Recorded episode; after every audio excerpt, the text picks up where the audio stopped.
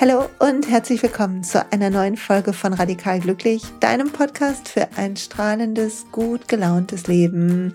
Und mein Name ist Silja, Folge 78 ist schon da und sie heißt, wie du anderen mit Liebe begegnest. Und in dieser Folge geht es um die Herausforderung, bei anderen, die um uns herum sind, entspannt zu bleiben. Beim letzten Mal ging es ja um die Liebe für uns selbst, die Sanftheit mit uns selbst. Aber manchmal finden wir uns selber ganz okay und könnten alle anderen erwürgen. Und falls du solche Momente kennst, zumindest partiell oder manchmal einfach aus dem Gewusel des Drumherums nicht so weißt, wie du weitermachen sollst, dann ist es deine Folge. Hm, ich werde mit dir besprechen, welche Schritte mir helfen, zentriert zu bleiben, gut gelaunt zu bleiben, möglichst entspannt zu bleiben, mit dem Wissen, dass alles, was wir tun, immer eine Grenze hat und wir menschlich sind, also auch ich zwischendurch trotzdem noch jemanden erwürgen könnte. Natürlich nicht machen, ne? Wichtiger Hinweis hier an der Stelle. Aber bevor wir eintauchen und es darum geht, ähm, rauszufinden, wie wir entspannt sein können, egal was um uns herum ist und wie wir vor allen Dingen unsere Beziehung zu anderen auf ein besseres Level heben können, sodass wir uns wohlfühlen und wir selbst sein können, gibt es einen kleinen ähm, Werbeblock für den Sponsor der Folge. Das ist natürlich Brain Effect. Und heute möchte ich nochmal über das CBD-Öl sprechen. Das ist ein Öl auf pflanzlicher Basis von den nicht rauschhaften Bestandteilen der Handpflanze gemacht und es wirkt, wenn du, ich nehme zwei Tropfen an manchen Tagen unter die Zunge vom Einschlafen, mir hilft es, genauso wie das Sleep Spray, aber auf eine andere Art hilft es zu entspannen und meine Muskeln zu regenerieren, weil es auch meinen Muskeln ein bisschen Entspannung schenkt. Ich mag das Öl ganz gerne, auch wenn ich den Geschmack überhaupt nicht mag. Aber ich mag es wirklich gerne, weil zum Beispiel wir jetzt hier, wer bei Instagram ist, weiß das schon, eine riesen Renovierungsaktion hatten. Und zum Glück ich dann solche Helferchen da habe, dass wenn ich irgendwelche Sachen geschleppt habe, obwohl ich das eigentlich gar nicht machen will, aber dann doch irgendwie mich nicht warten kann auf Leute, die mir helfen und dann versuche was alleine zu asten oder mein Kind zwinge mit mir zu, zu tragen, noch schlimmer, dann tun mir nachher die Muskeln weh und ich merke das beim Einschlafen und dann hilft mir das CBD-Öl sehr. Also wenn du irgendwie große Beanspruchungen hast, dann bitte check das aus. Ich habe die ähm, das kleine Fläschchen schon ewig. Ich habe das im Kühlschrank, so dass es sich auch lange hält und mag es sehr. Wie immer bekommst du auf den ganzen Warenkorb 20% mit dem Code SILJA20. Also scroll mal da durch, schau dir das an bei braineffect.com. Und jetzt zurück zur Folge.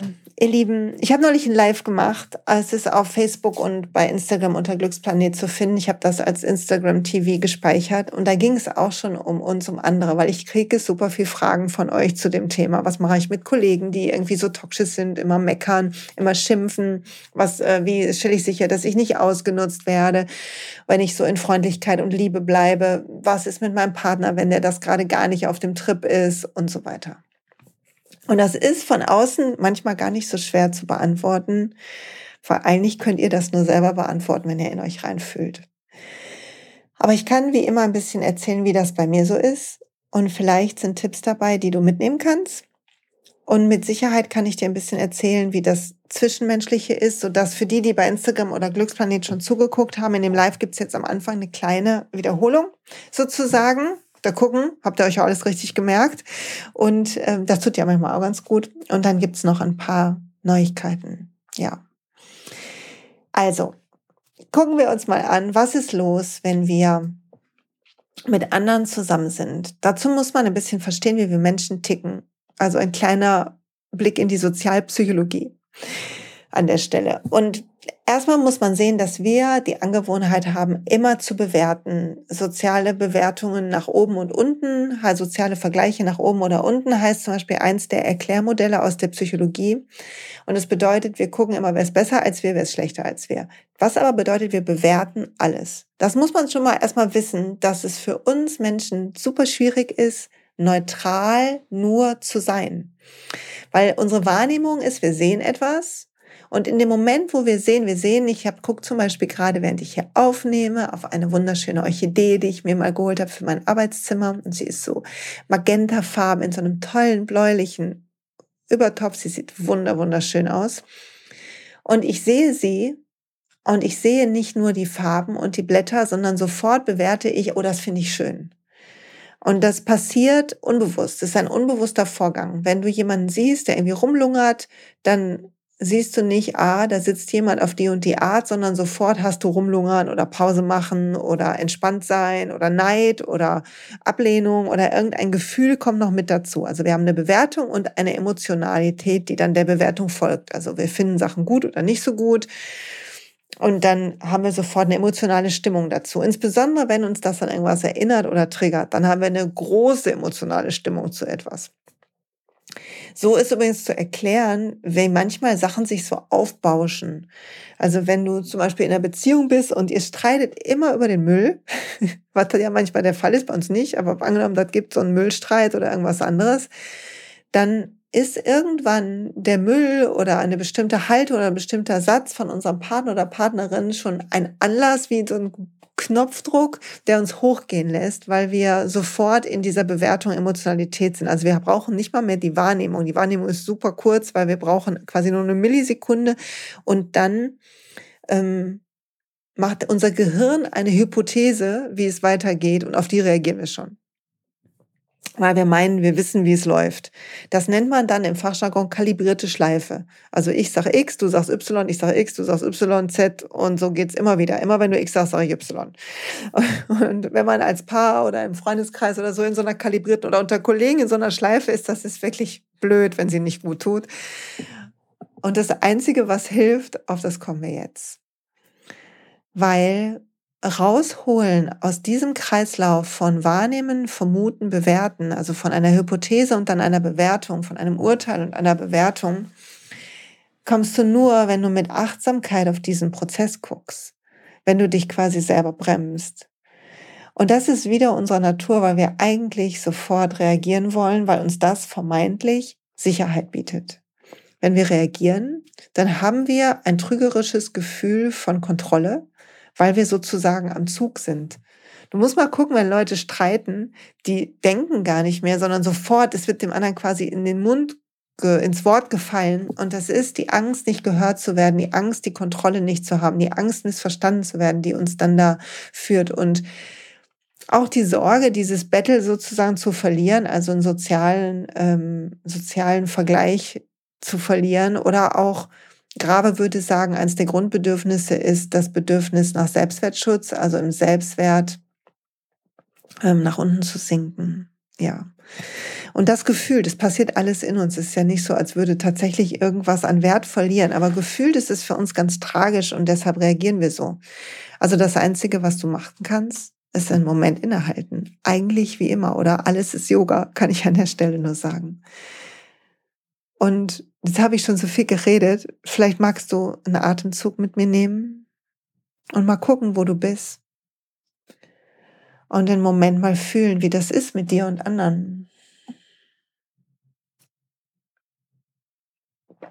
Mal fühlen, ob es Beziehungen gibt, die einfach leicht sind und schön und die meiste Zeit sonnig, so bereichernde Menschen. Und vielleicht gibt es auch Menschen, die dich herausfordern. Oder Menschen, die du wirklich aus tiefstem Herzen ablehnst oder die dir mal etwas Böses zugefügt haben. Vielleicht gibt es Menschen, die du vermisst, weil sie nicht mehr da sind. Menschen, die früher ganz eng waren und von denen du dich gelöst hast, was oft auch ein natürlicher Prozess ist. Und all das einen Moment zu fühlen und zu gucken, wie geht's mir eigentlich mit anderen. Und zu überlegen, gab es in der letzten Zeit irgendwas, wo du dich geärgert hast oder eine Beziehung, die schwierig ist? Und hast du sowas wie eine kalibrierte Schleife? Gibt es sowas wie ich sage X, X, du sagst Y. Also der andere sagt X, du sagst Y. Oder du sagst X und der andere sagt Y. Und es ist immer was von Ärger oder Frustration oder Missverstanden werden da. Dann betrachte das auch. Und vielleicht kannst du es ein bisschen betrachten, als wäre es außerhalb von dir. Das würde helfen. Weil je emotionaler du verbunden bist mit deinem Urteil, je mehr du denkst, du hast recht, umso weniger kannst du glücklich werden. Und das ist auch schwierig für uns, weil wir denken, wenn wir Recht haben, sind wir glücklich. weil wir denken, dann habe ich Recht und dann bin ich über dem anderen, also ich bin besser. Das denkt unser Unterbewusstsein, würden wir nie selber denken, aber so tickt unser Unterbewusstsein. Und es fühlt sich an wie Gewinnen. Also unser Belohnungszentrum wird so subtil wach im Gehirn, fühlt sich ja so gut an. Aber es Quatsch, ist das Gegenteil von Glück, wenn wir uns gegenseitig unterbuttern. Und das ist ganz interessant, überhaupt erstmal die Achtsamkeit darauf zu werfen. Darauf zu werfen, ohne zu urteilen, wie ist denn das eigentlich bei mir? Wo kann ich geduldig sein, entspannt? Wo könnte ich schon nach drei Minuten die Augen rollen und da vielleicht sogar mit was werfen? Gott bewahre, ne? nicht machen, aber. Und das zu sehen, wie Knöpfe, die gedrückt werden bei dir. Oder vielleicht sogar wie Knöpfe, die mal bei dir gedrückt wurden und du betrachtest diese vergangene Form von dir und denkst, mein Gott, da rege ich mich aber auf. Oder guck mal, so schnell kann ich den anderen dazu bringen, dass er sich aufregt. Ich fand so lustig, ich habe in meiner Banklehre, als ich da am Anfang frisch war, war ich nicht so begeistert. Ich war nicht so ein toller Azubi, muss ich sagen, obwohl ich später ja lange noch in Banken gearbeitet habe und auch heute noch gerne beratend da oder als Trainerin zwischendurch rumspringe. Aber ich war eine wirklich horrormäßige Azubine. Richtig schlimm. Ich habe mich da gemeldet und dann war ich in den ersten Wochen da und dachte, das ist überhaupt nicht meins. Ich wollte Journalismus studieren gehen und wilde Sachen machen und habe es aber dann nicht mich getraut. Und meine Eltern waren auch der Meinung, man sollte das lieber zu Ende machen und hatten gute Argumente. Und so bin ich dann da geblieben und habe mich aber dementsprechend benommen, wie man sich benimmt, wenn man mit frisch 19 denkt, die Welt gehört einem und man ist irgendwie falsch und man hat sich ähm, die Wissen eigentlich zu würdigen und das ist alles irgendwie ein konservativer Quatsch und so weiter. So habe ich mich benommen, ein bisschen von oben herab, ein bisschen zu viel Freigeist für so eine ähm, doch sehr klassischen Ausbildungsgang. Also ihr könnt euch bestimmt vorstellen, wie das so ungefähr war. Und ich hatte in meiner ersten Ausbildungsstätte, man kriegt ja mal das, was man verdient, ne? ich hatte so einen Hauptmann der Reserve als Filialleiter.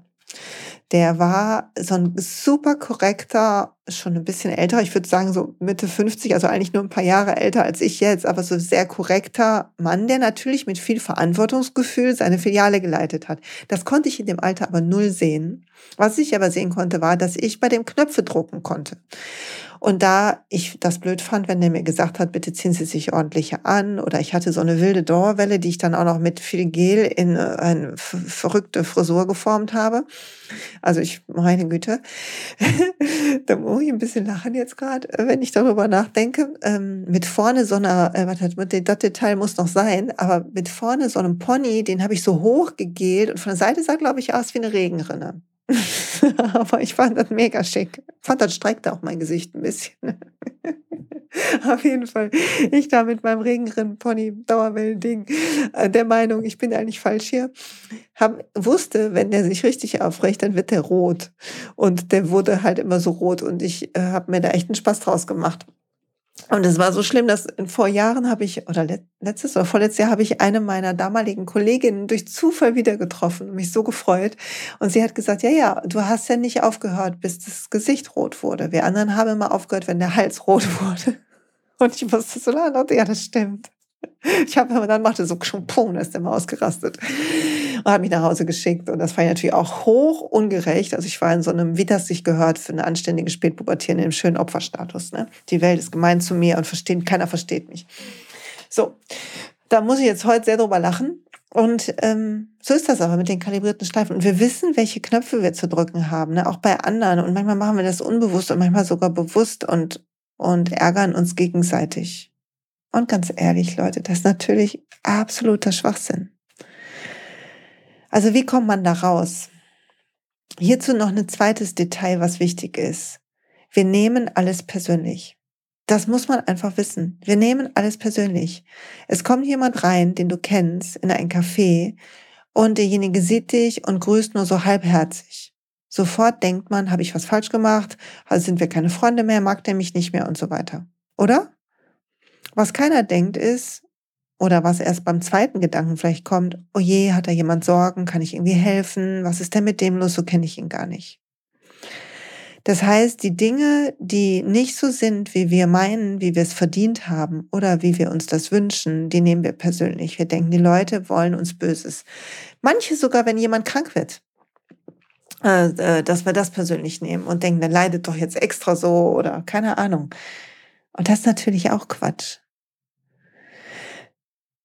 Und das Problem ist, die anderen machen das auch. Also du denkst, du hast einen schlechten Tag und du wünschst dir eigentlich total sanft angefasst zu werden und allen, denen du begegnest, fragen vielleicht so, ist heute irgendwas? Und wir fragen das auf so eine Art, wo du dich vielleicht gar nicht öffnen kannst und so weiter. Also so können sich Sachen hochschaukeln. Manchmal haben wir auch Glück und die Leute treffen uns auf dem richtigen Fuß und wir können sagen, wie es uns ist und geht und was wir brauchen. Aber manchmal ist es schwer, weil wir auch denken, das macht uns verletzlich, wenn wir sagen, wie es das uns nicht so gut geht.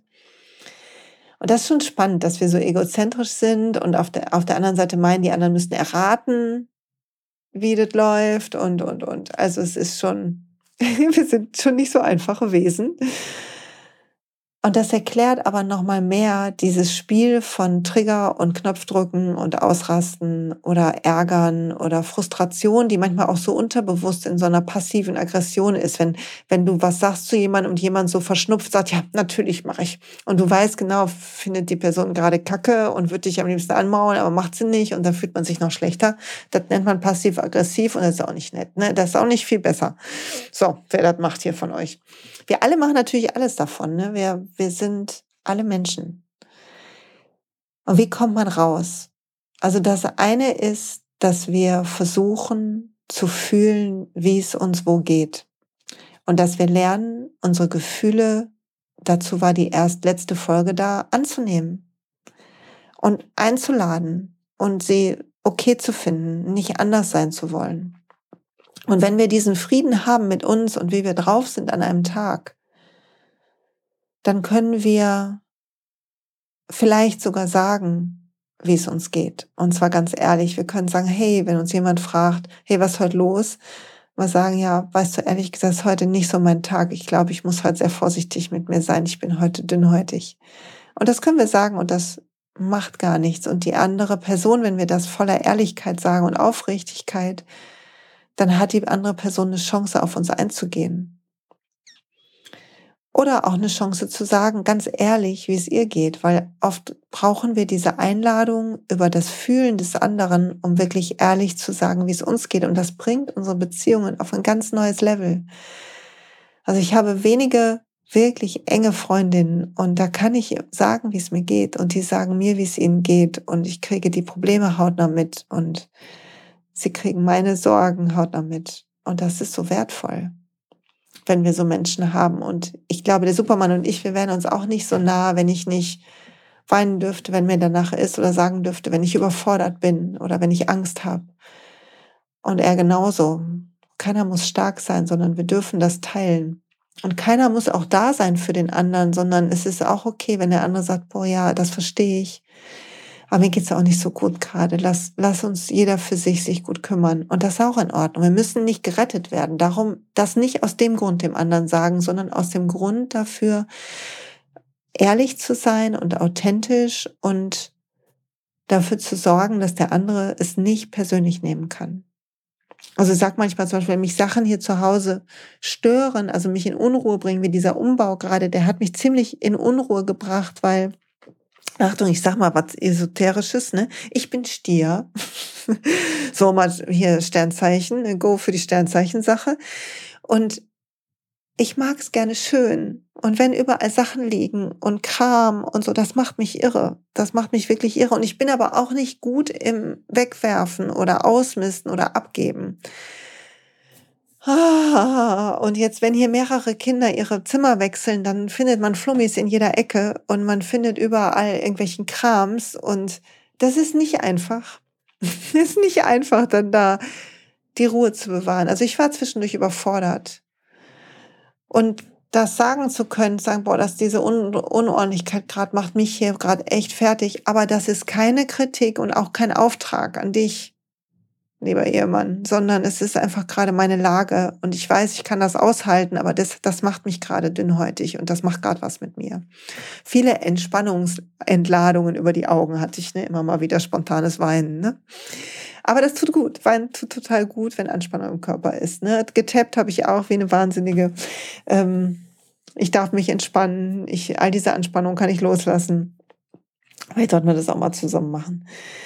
Mache ich in der Glückstraininggruppe, ne, übrigens. Ne? Äh, Achtung, Werbeblock in eigener Sache. Wer sowas braucht und Techniken braucht, um Emotionen loszulassen, bitte das Glückstraining angucken und buchen. Ich weiß, ich wiederhole mich, aber das ist mein Training, wo die Techniken drin sind, mit denen ich arbeite. Und in der Facebook-Gruppe tappen wir zu allem, was ihr euch wünscht.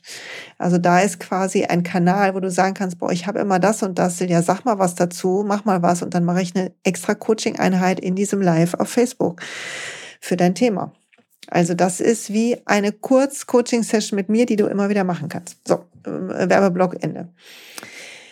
Also aus dieser Egozentrik, wie kommen wir raus? Wir kommen raus, indem wir atmen. Und zwar in dem Moment. Wir nehmen erstmal an, was ist bei uns und wir nehmen es richtig an. Und dann, wenn wir merken, etwas kommt in uns hoch, dann atmen und durchgehen und versuchen, einen Schritt zurückzugehen, spüren, diese ganzen Gedanken lernen zu beobachten. Das ist so essentiell. Das verändert alle Beziehungen grundlegend. Weil wenn eine Emotion kommt, ist sie super schnell. Du bist sofort drin. Aber wenn du lernst, zum Beispiel über Meditation oder über Achtsamkeitstechniken oder indem du dich auf deinen Atem konzentrierst, zu beobachten, in welcher rasanten Schnelligkeit dein Gehirn Urteile fällt, Emotionen hochschießt, statt nur wahrzunehmen, was gesagt wurde, statt zu prüfen, wie das gemeint werden könnte, statt nachzufragen, hey, wie meinst du das, sind wir sofort in der Hypothese, in der Bewertung, in der Antwort, wir wollen zurückschießen. Und das lernen zu verlangsamen. Und am Anfang ist es so schwer. Fang an mit den kleinen Momenten, wo du dich ärgerst, wenn du in der Kasse irgendwie angerempelt wirst oder jemand unfreundlich ist.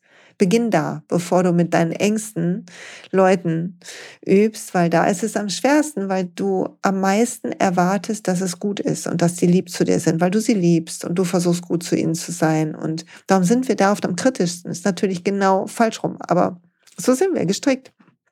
Wir sind Menschen. Wir kommen mit Mängeln ähm, oder mit Achtung liebenswerter Menschlichkeit. Aber du willst deine Gefühle erstmal annehmen und betrachten lernen und dann willst du üben, nicht sofort zu reagieren, sondern statt eine Reaktion zu haben, tief zu atmen und deine Gedanken zu beobachten. Und wenn du deine Gedanken beobachtest, wirst du deine Hypothesen sehen. Das macht er doch jetzt extra, das kann ja wohl nicht wahr sein. Wie unverschämt ist das denn, wenn ich mich jetzt hier, äh, ähm, äh, wenn ich jetzt, mich jetzt hier verletzt hätte? Also dann unser Gehirn sorgt dann auch für alle möglichen Angstszenarien, die oft totaler Mumpitz sind. Wirklich totaler Mumpitz. Aber das macht unser Gehirn einfach. Einfach so. Zack, zack, zack, bum, peng. Und das willst du lernen, zu sehen und zu beobachten. Und dir diese ganzen lustigen Sätze, die da hochkochen, vielleicht mal notieren und sagen, guck mal, in meiner Beziehung denke ich immer, der andere macht das extra. Und dann mal zu prüfen. Ich liebe ja die Technik von Byron Katie, die ist auch im Glückstraining erklärt. Sorry, nochmal kurzer Werbehalbsatz. Die, die halt über Fragen die eigenen, uns einlädt, die eigenen Annahmen zu überprüfen.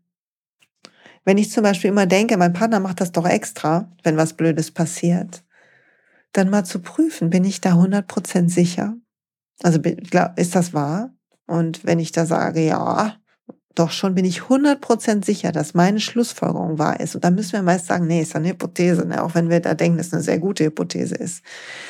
Und dann können wir beginnen, die zu betrachten, zu gucken, können wir die loslassen? Was immer die Frage ist, willst du Recht haben oder glücklich sein? Also will ich Recht haben, eine Beziehung muss so und so sein, in der Arbeit müssen wir so und so miteinander umgehen, wir müssen doch eigentlich so und so das machen? Oder will ich die Leute nehmen, wie sie sind, weil wir sie nicht ändern können. Wir können Feedback geben, wir können uns Sachen wünschen. Aber wenn all das nicht hilft, dann können wir nur gehen oder Frieden machen mit dem Moment. Und das geht, indem wir in uns ruhen, indem es uns nicht mehr im Markt trifft, sondern wir außen sagen, okay, das ist jetzt nicht schön, aber wir regen uns nicht mehr auf. Wir sehen, dass was nicht gut ist und wir können es auch aussprechen, aber wir regen uns nicht auf. Das ist echt der feinste Unterschied und der ist am wichtigsten. Und wenn du da angelangt bist, Vielleicht noch kurz einen Satz zu Byron Katie, die, sie dreht dann um, so dass wir rausfinden, ähm, was das mit uns zu tun hat. Also wenn ich zum Beispiel denke, er macht das doch extra, würde das heißen, ich mache das doch extra. Er macht das nicht extra. ich mache es nicht extra und dann finden wir raus, dass noch was wahr ist. Und vielleicht sage ich, oh, ich mache es nicht extra, aber ich bin auch oft nicht nett. Und dann sehen wir unseren Anteil auch an dem ganzen Schlamassel. Auf jeden Fall. Wo war ich gerade? Wo wollte ich hin zurück? Zu welchem Dings? Ach so, ja, wenn wir, und wenn wir diese Pause schaffen, wenn wir schaffen zu beobachten und innezuhalten, dann können und uns nicht mehr aufzuregen, sondern mit Gelassenheit und Frieden und Mitgefühl und Liebe auch auf diesen Moment gucken, der nicht perfekt ist, sondern vielleicht das Gegenteil von Perfektion ist für uns, dann können wir sehen, wie wir anhaften an einer Welt, wie sie sein muss, an unseren Regeln, wie wichtig uns unsere Regeln sind. Und dann können wir überlegen, was ist eigentlich wichtiger, dass es so und so läuft oder dass ich glücklich bin und dass dieser Mensch bleiben darf, wie er ist, mit all seiner Unperfektion. Und wo kann ich mir erlauben zu bleiben, wie ich bin, mit meiner Unperfektion. Und ich ähm, habe als Buch des Monats ein englisches Buch dieses Mal von Ramdas. Obwohl ich erst auf Seite 36 bin. Noch ganz am Anfang habe ich schon ungefähr die Hälfte. Ein gutes Buch erkenne ich daran, dass ich ungefähr die Hälfte schon gegilbt habe und Eselsohren gemacht habe. Und was wir, er bespricht die Bhagavad Gita in dem Buch. Das Buch heißt Path to God. Und es ist eine Besprechung der Bhagavad Gita, eines wichtigen Textes, äh, eines wichtigsten, wichtigen yogischen Textes. Und ich bin kein, kein Fachfrau für die Bhagavad Gita. Aber es geht um Arjuna in der Gita und der Krishna auf seinem Streitwagen findet, bevor er in den Krieg zieht. Und das ist quasi ein, ein Gespräch zwischen den beiden. Und das Buch ist sehr komplex. Aber was ich gelernt habe im ersten Kapitel ist, dass wir alle an irgendwelchen Regeln festhalten. Aber wenn wir an den Regeln festhalten, wie Sachen sei, sein sollen, dann schneidet uns das ab von dem Glück im Moment, weil wir immer abgleichen mit unseren Regeln und mit unserer Erwartung. Und natürlich kann ich das nicht. Nicht, dass jetzt jemand denkt, ja, das ist aber schwer, die hat gut reden. Nee, ich kann das auch nicht. Aber es ist ein schöner Gedanke, wenn was nicht passt und du willst dich aufregen, diese Kreuzung zu bemerken, an der du stehst, wo die eine Richtung Richtung Aufregen geht und die andere Richtung Richtung Frieden und Gelassenheit und in der Liebe bleiben, während was passiert um dich rum. Und während Menschen tun, was Menschen tun, irgendwie ungerecht sind oder unfair oder du ungerecht warst, gerade dir selber vergeben. All das und das zu fühlen und zu vergeben und loszulassen, das Urteil, was du fällen willst, das führt zu Frieden und das führt zu einer anderen Art von Beziehung, weil plötzlich kann ich in dieser Ruhe heraus und aus der Liebe heraus antworten und auch, auch meinen Veränderungswunsch angeben. Und aus der Liebe raus gebe ich ihn auf eine andere Art weiter und der andere fühlt sich nicht falsch. Der Selbstwert des anderen und sein Schutz Mechanismus, von dem ich am Anfang gesprochen habe, des Selbstwertes, des sozialen Vergleiches, wird nicht aktiviert, wenn wir in der Liebe sprechen und von uns sprechen. Darum sagt man in diesen Feedback-Regeln ja, ich schilder nur einen eigenen Eindruck. Aber wenn du sowas sagst, ich habe den Eindruck, das war scheiße, Entschuldigung, die Wortwahl, dann macht das natürlich trotzdem was mit dem anderen. Aber wenn ich sage, du, das gerade unser Gespräch macht mich richtig traurig, ich wünsche mir so, dass wir glücklich miteinander sind, oder wenn du mir diese ganzen Sachen auf den Tisch knallst oder und, und so sprichst, dann fühle ich mich so richtig herabgesetzt und fühle ich mich irgendwie nicht wohl hier bei der Arbeit. Und das macht was mit, den, mit dem anderen, wenn wir unsere Emotionen offenlegen. Emotional quittieren nenne ich das, wenn ich mit Führungskräften arbeite. Weil das wichtig ist, zu erinnern, dass unser Gegenüber auch Gefühle hat und dass alles, was wir tun, vom Gegenüber persönlich genommen wird was nicht richtig ist, aber was menschlich ist. Und indem wir erzählen, wie es uns geht, erklären wir dem anderen, was es mit uns macht, wie er ist oder wie sie ist. Und das macht es leichter, uns einzuschwingen auf ein positive, liebevolles Miteinander. Aber dafür ist wichtig, dass du ohne Vorwurf bist, sondern nur bei dir bist und bei dir in Frieden bist. Also ist die erste Übung zu atmen und zu nehmen, wie du bist. Und die zweite Übung ist zu gucken, wie kannst du in der Situation deine Bewertung, deine Hypothese, deine Reaktion aufhalten? Kannst du atmen ein paar Mal, dreimal tief atmen, bevor du antwortest? Geht das? Beginn das zu üben. Es ändert alles. Es macht dich ruhiger, freundlicher, offener. Und letztendlich, so würden die Yogis sagen, bringt all das dich näher zu Gott oder zu dem Göttlichen in dir oder zu dem Strom des Universums oder der Liebe in dir. Und das wollte ich gern mit euch teilen. Im Wust dieses Umbaus. Wenn ihr die Folge hört, bin ich schon wieder zurück aus meinen kleinen Ferien.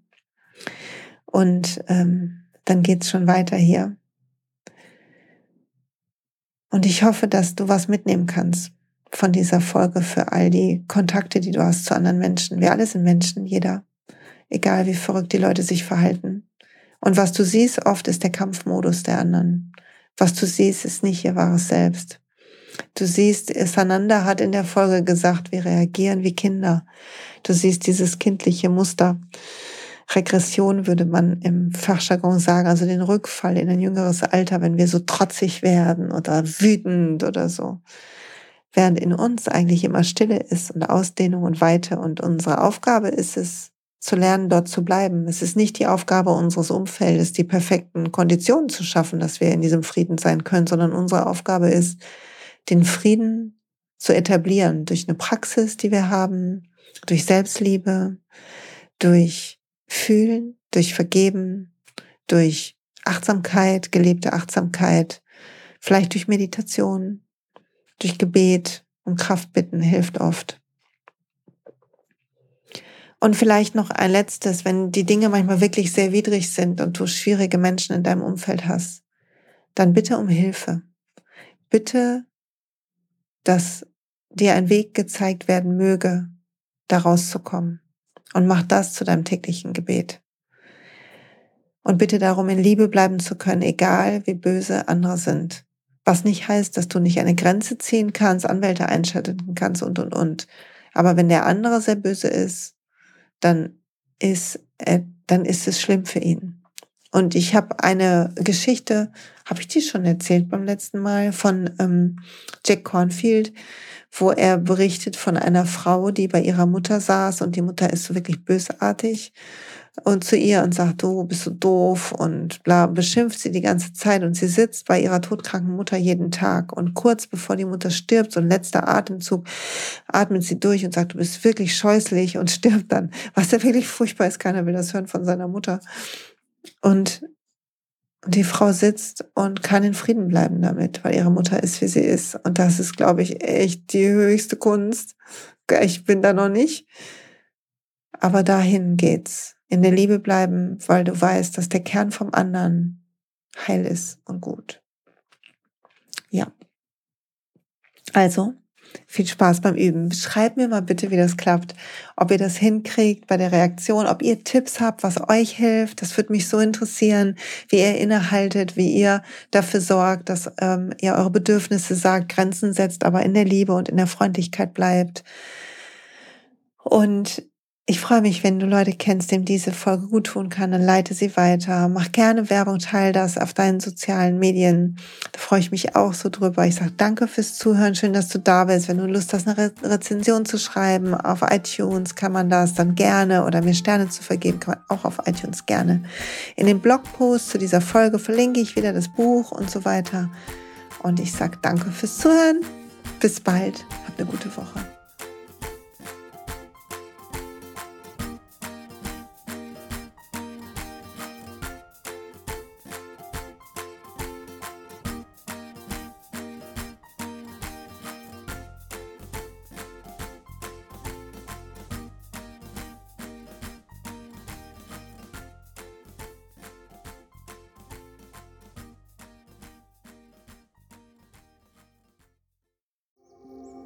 Und pst, es gibt einen neuen Podcast von mir, der ursprünglich auf einer von mir geschaffenen Kursplattform nur zur Verfügung gestellt wurde. Er heißt Zurück zur Natur und ich beschreibe darin, wie ich ätherische Öle und Supplements nutze und was ich den Leuten, die das mit mir entdecken, rate. Wenn du also Lust hast, auf diesem Weg auch mir ein bisschen zuzuhören, dann findest du zurück zur Natur überall da, wo du auch diesen Podcast findest. Viel Spaß beim Zuhören.